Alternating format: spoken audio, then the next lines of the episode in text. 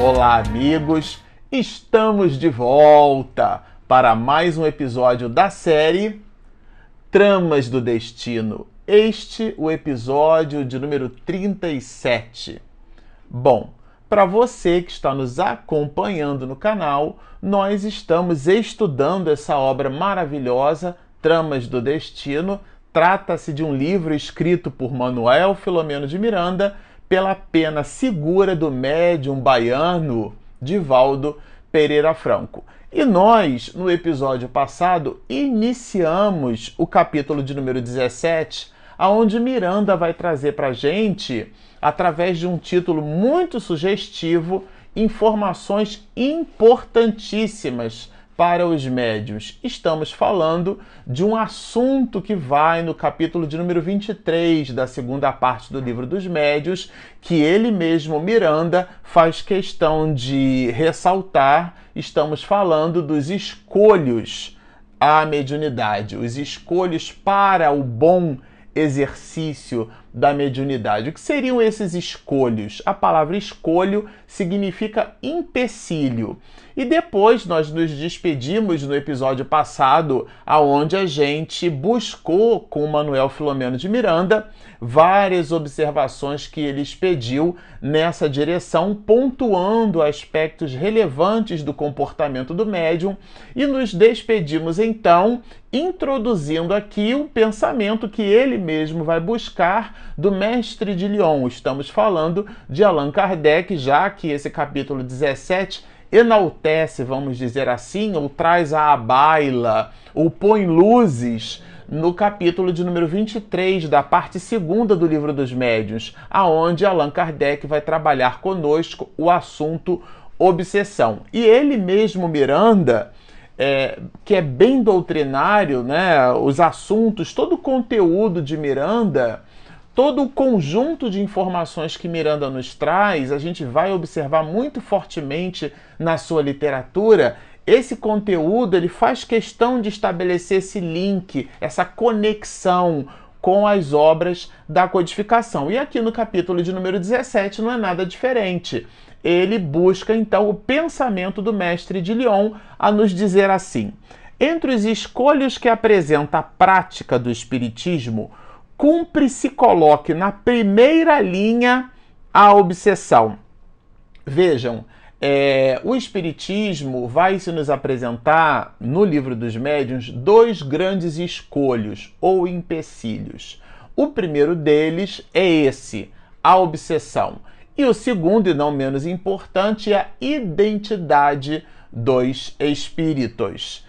E ele então fala conosco sobre a obsessão. Então, como eu disse, esse escolho, esse capítulo de número 17, é um resgate a esse item, né, a esse capítulo de número 23. E ele lembra Kardec quando nos fala: cumpre-se, coloque-se na primeira linha a obsessão. E ele vai fazer então a definição de obsessão.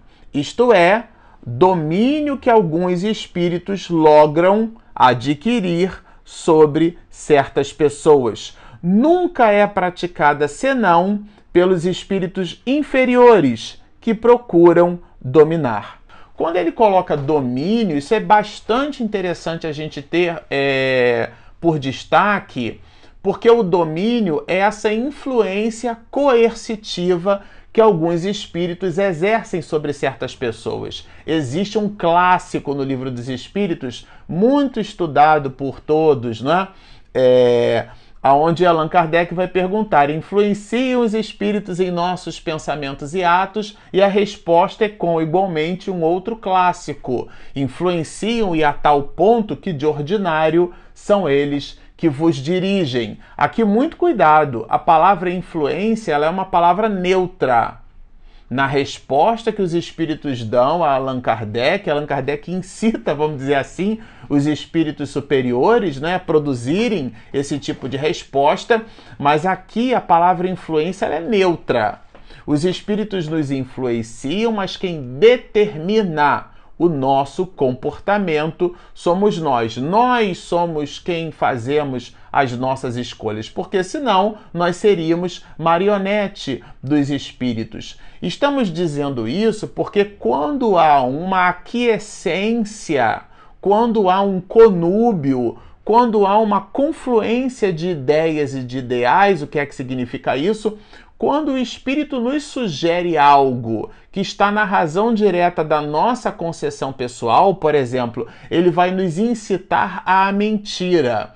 Se eu sou mentiroso, quem mente não é o espírito desencarnado que me incitou à, à mentira. Quem mente sou eu. Então, nessa perspectiva, com igualmente, se o espírito vai me incitar a fazer uso de alcoólico, já que ele desencarnado não pode mais pegar o copo, né, e beber o destilado ou fermentado, ele é obrigado a incitar uma pessoa e sorvendo as vibrações emanadas por aquele que faz o uso do alcoólico, ele então esse processo de sorver a gente vai classificando como vampirismo, né? Porque ele vai então absorvendo aquelas vibrações, dá para o espírito como se fosse um grande barato, já que ele não pode mais manipular né, os objetos materiais. Quando a pessoa faz uso, ela aquece, existe um nível de concordância.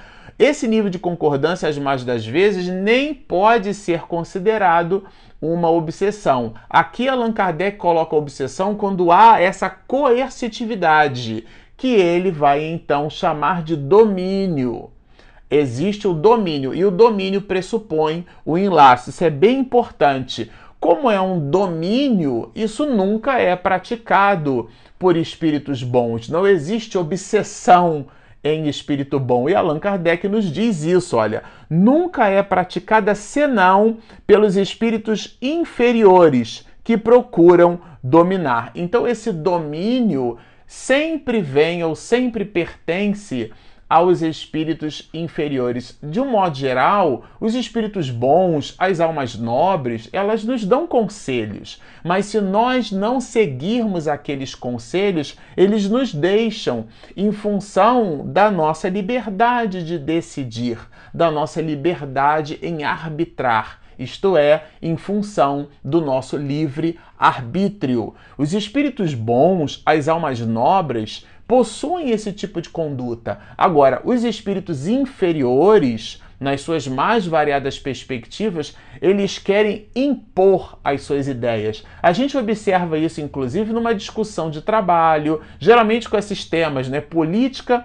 futebol e religião. Qual é a, melhor religião? É aquela que a criatura professa é, nós somos da área de tecnologia e durante muitos anos surgiu uma discussão qual era o melhor editor de texto para programar. E num determinado momento eu li um artigo numa dessas revistas, né, que falava que o melhor editor de textos para trabalhar era aquele que você melhor é, se habituasse com ele porque os editores possuíam características variadas, né? É, então, nessa perspectiva, é o gosto, é uma relação que a gente chama de relação subjetiva, porque pertence ao sujeito. Quando eu defino um objeto, essa é uma relação objetiva. Se eu defino uma cadeira, se eu defino uma pedra, eu estou definindo um objeto, algo que está fora de mim, uma relação exógena.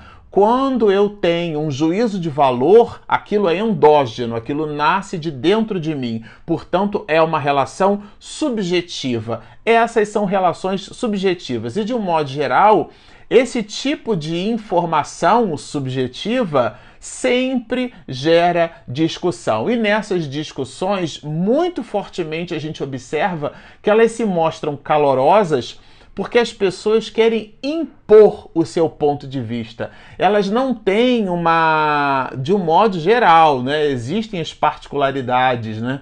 Que de certa maneira elas corroboram com a regra, a exceção que confirma a regra, mas a regra é aquela criatura, aqueles de nós que nos movimentamos para poder impor as nossas vontades. É uma espécie de tabelião às avessas, né? A gente então quer que as pessoas concordem com o nosso ponto de vista, o que do psicologicamente falando demonstra inclusive uma certa insegurança da nossa parte, porque a gente precisa da, da do de acordo das outras pessoas para seguirmos adiante. Os espíritos bons, as almas nobres, não resvalam por estas fraquezas psicológicas, vamos chamar desse jeito, né? Porque eles estão conscientes é, daquelas mesmas valorações. Se nós não as percebemos, eles nos deixam em função da nossa liberdade de arbitrar, de decidir, por optar. Mas os espíritos inferiores, esses não, esses são tenazes, então eles buscam o domínio.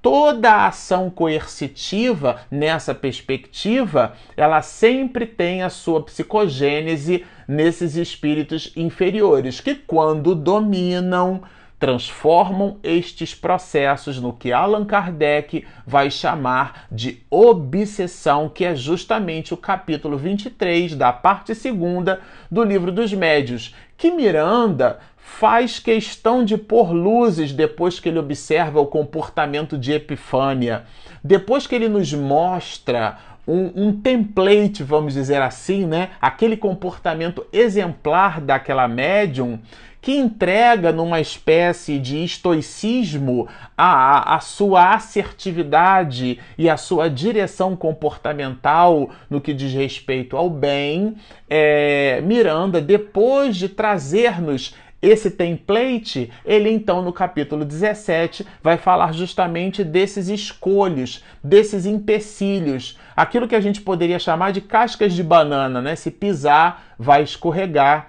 e vai cair. E ele, Miranda, como eu disse, que é muito doutrinário, ele resgata Allan Kardec essas relações conceituais. Então, se você não lembrar quase nada do que dissermos a respeito de mediunidade, a respeito desse escolho, a respeito de obsessão, lembre-se que o primeiro obstáculo, o primeiro empecilho, o primeiro escolho para a prática do espiritismo é a obsessão, essa aquiescência, essa permissão que muitos de nós nos permitirmos dar aos espíritos que nos sugerem, portanto, nos influenciam, e a gente transforma essa influência quando a gente concorda com aquela sugestão naquilo que o mestre de Lyon vai chamar de domínio. E aí Miranda fala justamente desse alerta sobre a aplicação da mediunidade, porque afinal de contas, o espiritismo prático, como vai nos dizer Kardec, é justamente a fenomenologia, mas ela tem um objetivo. O objetivo é a redenção da humanidade, porque são os espíritos luminares trazendo informações, essa beleza né, que eles nos trazem. Além disso, tem também a oportunidade do medianeiro, porque afinal de contas, o espírito fala pela boca do médium, escreve utilizando as suas mãos. Então, quem acende uma vela é sempre o primeiro a se iluminar. Por isso, é um alerta sobre a aplicação da mediunidade e o médium deve ficar muito atento. Ele então trabalha conosco o escolho, mas apresenta para nós alguns antídotos alguns elementos de comportamento que são pontos de atenção para todos os médiuns que se mostram na intenção de serem médiuns seguros. Os antídotos, porém, contra tal escolho, como de quaisquer outros, são o conhecimento, o estudo correto e a salutar vivência do Espiritismo. Vejam, ele apresenta como se fosse um tripé Observem que Miranda ele nos dá um antídoto numa, num tríplice aspecto, numa perspectiva tripla. Então ele vai falar primeiro do conhecimento, porque o conhecimento ele nos tira, pela obviedade do termo, né, da ignorância. A ignorância, a criatura ignorante é aquela que ignora, portanto, aquela que desconhece. De um modo geral, Todas as criaturas ignorantes têm dificuldades em fazer escolhas, porque as escolhas visitam a nossa condição cognoscente. Nós somos criaturas com valoração cognitiva, isto é, nós somos criaturas pensantes. Como pensamos, precisamos do discernimento e o conhecimento amplia o nosso discernimento. Era o almirante Hart na Segunda Guerra Mundial produzindo aquela famosa evocação: Senhor, dai-me serenidade para suportar tudo quanto preciso suportar, mas, sobretudo, dai-me sabedoria para discernir uma coisa da outra estava Hart, esse almirante, né? É, na Segunda Guerra Mundial, que teve ali mais de 25% de toda a frota aeronaval americana completamente é, destruída pelo poderio japonês, que deu praticamente a volta no planeta, surpreendendo os americanos, que depois deitaram duas bombas em cidades japonesas, em Hiroshima e em Nagasaki. E o resto da história todos nós conhecemos. Esse mesmo almirante vai trabalhar, parece até que ele já estava imaginando os desdobramentos daquele assunto que produziu uma calamidade com muitas mortes na história da humanidade. Portanto, é, essa, é dessa ponderação que nós estamos falando. Aristóteles, nessa direção, tem um pensamento, uma exortação que combina bastante com estas reflexões. Ele vai nos dizer, né? É, a sabedoria, os extremos são sempre vícios, a virtude está no meio, dando justamente essa ideia da ponderação, do equilíbrio que é necessário para buscar o conhecimento. E ele trabalha, mirando aqui, dentro desse tríplice aspecto, como antídoto depois da necessidade, da percepção dessa necessidade do conhecimento, ele vai falar do estudo correto. Por que isso? Achei bem interessante porque ele adjetiva estudo correto, porque existe o estudo incorreto. Né? A, a, o recado é de Paulo de Tarso: vês de tudo e retens o que é bom. Esse processo de reter, essa condição nossa em observar as coisas e amealhar aquilo que fale, que esteja intimamente, intrinsecamente associado ao nosso planejamento de vida. Então, nós precisamos ter um planejamento de vida. Por isso que é o estudo correto, porque senão a criatura abre uma árvore B+, né, um grafo, é um tronco com muitos ramos, muitos galhos, e aquilo vai se multiplicando e ela se perde nas possibilidades de amealhar conhecimento. Ou não faz as conexões adequadas e torna-se simplesmente não o conhecimento, mas um conjunto, às vezes, inócuo de informações. Porque o conhecimento é quando ele nos dá movimento. Aliás, essa palavra motivação vem do latim motivare que é dar movimento a, portanto, deslocar-se. Então, a criatura que se desloca com assertividade é aquela que busca o estudo correto na observação de Miranda e a salutar vivência do Espiritismo. Isso aqui eu achei sensacional. Miranda aqui é realmente brilhante quando ele resgata como antídoto para o médium, fugindo desse escolho que é a obsessão, ele resgata a ideia da vivência, que é a prática do espiritismo. Sempre que temos oportunidade, a gente cita que a palavra mais importante em doutrina espírita não é nem reencarnação de longe, né, escrita na questão 132 do Livro dos Espíritos e depois recordada pelo mestre de Lyon na questão 171 da mesma obra, em que se funda o dogma da reencarnação, essa verdade incontestável pela valoração, né, pelo conjunto axiológico que nos coloca o espiritismo, né, a ideia de que todo efeito tem uma causa e essa relação cáusica é nada mais nada menos que a própria divindade, na questão 1 do livro dos espíritos, né?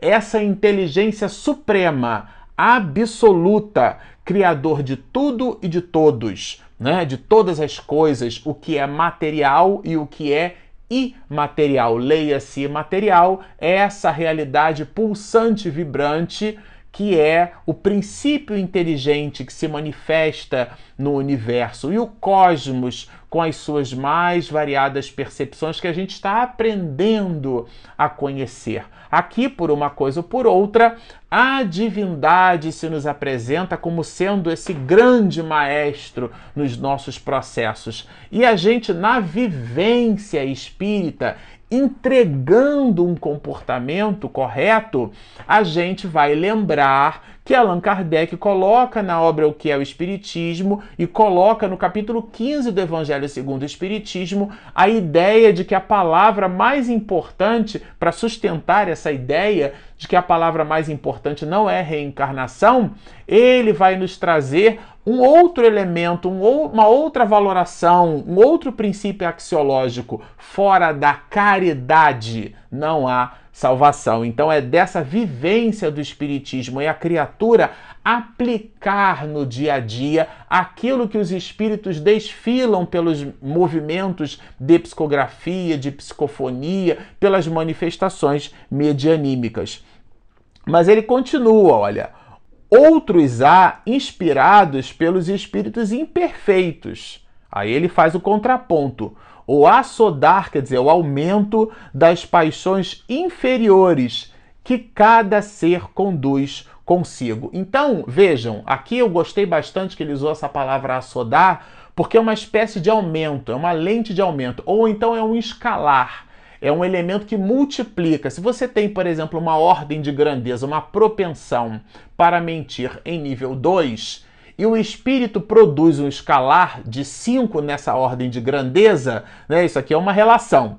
Então, 5 vezes 2, o resultado desse produto vai dar 10. Então, você, por você mesmo, apresentava 2, o espírito apresentava 5. Nessa multiplicação, nesse assodar, nesse aumento, essa produção, a mentira se faz. Agora vejam, se a pessoa não tem aquela compleição para mentira, e aí no exemplo que a gente está dando, o que é que significa isso? Por a pessoa tem zero de tendência para mentira. Qualquer seja o número vezes zero, o resultado será sempre zero. O que é que significa isso? Um espírito não pode nos incitar a alguma coisa, nos assodar aumentar algo que não exista dentro de nós, né? Então, outros há inspirados pelos espíritos inferiores. Influenciam os espíritos? Sim, eles influenciam, porque aumentam aquelas possibilidades que existem dentro de nós. Os escolhos, portanto, vai nos dizer Miranda, né? Residem no próprio médium. Isso aqui é bem interessante, porque espírito não é demônio. Espírito obsessor não é demônio. Às vezes é um espírito amigo, é um irmão querido seu que você falhou com ele numa existência anterior e ele fez uma inversão de polaridade porque ele dedicava carinho, amor e atenção. É a pessoa num tribunal de justiça que vira para o juiz e diz assim: Meritíssimo, eu matei, mas foi por amor. Imagine se fosse por ódio. Quer dizer, a Joana de Ângeles tem uma tese para isso, né? Ela vai dizer que o ódio é o amor que adoeceu. Então, é essa inversão de polaridade. E antigamente éramos amigos. Agora, nessa inversão de polaridade, o espírito quer cobrar contas. E existe ali, portanto, uma conexão. Os, os escolhos residem, portanto, no próprio médio, esses empecilhos, porque há esse mecanismo de conexão. Aquinhoado com as percepções que lhe atestam a sobrevivência, deixa-se invigilante embair pela presunção e derrapar na vaidade. Quer dizer, embair é deixar-se seduzir, né? E a vaidade aqui é porque a pessoa acha que a comunicação mediúnica vem dela. Quer dizer, nós funcionamos nessa perspectiva como astros iluminados, né? Em astronomia básica são coisas que a gente aprende. Existem dois grandes grupos de astros que gravitam no universo: os que possuem luz própria e os que recebem luzes de outros astros. E esses brilham no firmamento. A Lua, por exemplo, brilha no firmamento, né? Mas na verdade não tem luz própria. O médium é esse astro sem luz própria que reflete o brilho de outrem. Então, naquele momento, ele se vê brilhante, mas o brilho não lhe pertence, não é endógeno exógeno, é uma relação exógena. Surge da parte vestibular daquele mesmo planeta, não pertence, não é uma realidade intrínseca. Assim é o, é o médium vaidoso. E aqui, para concluir, a gente destaca: logo, porém, sucumbe, manietado pela própria falácia e perde o contato com as entidades respeitáveis porque os espíritos bons vão se retirar na medida em que o médium não adotar comportamentos condizentes com aquilo que a doutrina espírita lhe ensina. Bom, nós ficamos por aqui. Como vocês observam, é um conteúdo muito recheado de observações. E sempre ao final a gente gosta de perguntar: se você nos assistiu até aqui e ainda não se inscreveu, por favor, inscreva-se, clica ali também no sininho para você receber as notificações. E nós sempre também comentamos que se você está nos ouvindo pelas ferramentas de podcast, nós estamos no Spotify, também no iTunes e em parceria com as nossas mais variadas web rádios, nós temos o nosso aplicativo que ele é gratuito, disponível na Play Store e na Apple Store. Bom, estão feitos os convites. Baixem o nosso app Inscrevam-se no nosso canal, sigam-nos e muita paz!